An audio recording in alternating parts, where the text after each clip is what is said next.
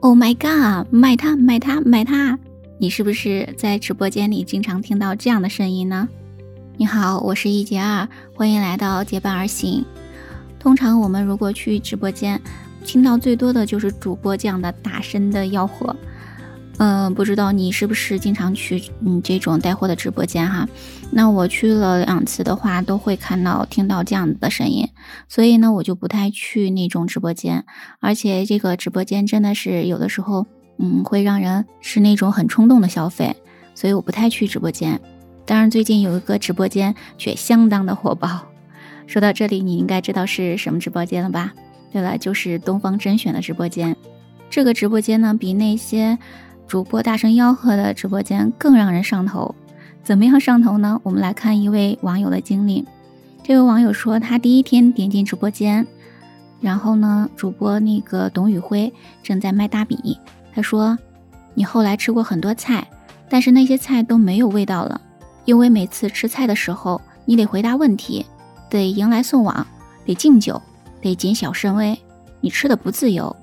你后来回到家里头，就是这样的西红柿炒蛋、麻婆豆腐，甚至是土豆丝儿，真香，越吃越舒服。这真的是说到了心坎上，所以呢就买了一袋。然后到第二次进入直播间，他还在卖大米。他说：“我想把天空大海给你，把大江大河给你，没办法。”好的东西就是想慷慨的给你，哎，这真的是又说到了人的心坎上呀。于是这位网友又买了一袋大米。到了第三次点进这个直播间的时候，他还是在卖大米。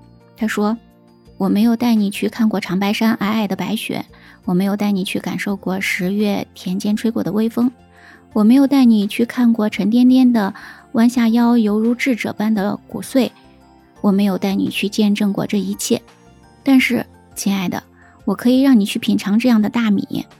我的天，这样的说法你能不买吗？于是又买了一袋大米。等这位网友第四次进入直播间，他还是在卖大米。然后呢，呃，这位网友发誓说再也不能买了。但是呢，他又说，以前我做老师的时候，我会穿白 T 恤或者西服外套讲课，这样孩子们会觉得我很重视这节课。其实现在我大脑不转，其实很久了，但我上来之前还是做了三十个俯卧撑。你不要让我坐着了，我愿意站在这里。哎，如此认真的、如此真诚的主播，你能不再买一袋大米吗？于是这位网友又买了一袋。哎，天哪！冲动消费虽然是不可取的，但是看到这里，即便你没有进过这个直播间，不认识董宇辉。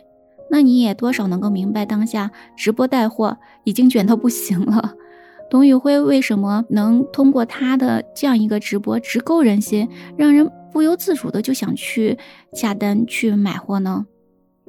说到底，是因为他跟其他那些带货的网红不一样，他带的是情怀，他的话会直击人心，所以呢，我们还才会如此真心的愿意掏出钱去来下单。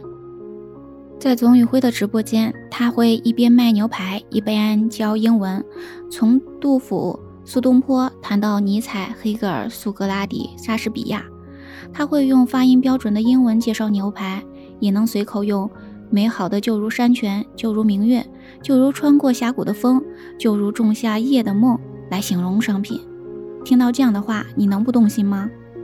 他还会这样介绍铁锅，说是妈妈的手。父亲忧愁的面容，是老人盼游子回家的心。说到这里，你能不想念自己的父母吗？能不下单买这一口铁锅吗？在卖冷冻大虾的时候，他不时的把那个虾单只的提起来，让大家看出那个虾呢，它并不是那种冰冻在一起冰很多的，而是一只一只的虾。不仅展示了商品的非常好的属性，而且呢，他还说他的妈妈用虾给他包了饺子，然后呢摆放整齐的放在他的冰箱里，而他因为工作忙，甚至有的时候都来不及跟妈妈见个面。这样让人泪目的叙述。你能好意思不买一盒虾吗？所以不要说直播也这么卷了，我们确实是需要做有文化、有内涵的直播带货，懂地理知识，懂风俗人情，说的话能直击人心。有的时候呢，还有，当然除了董宇辉，还有其他的主播也会带领我们去来，嗯，学习唱英文歌，这样的主播你能不喜欢吗？这就是新东方甄选直播胜利之处呀！其实我们也从内心很感谢新东方，它改变了直播带货行业，给直播带货注入了知识，注入了真诚和品质。你喜欢怎样的带货主播呢？在评论区跟我讨论讨论吧。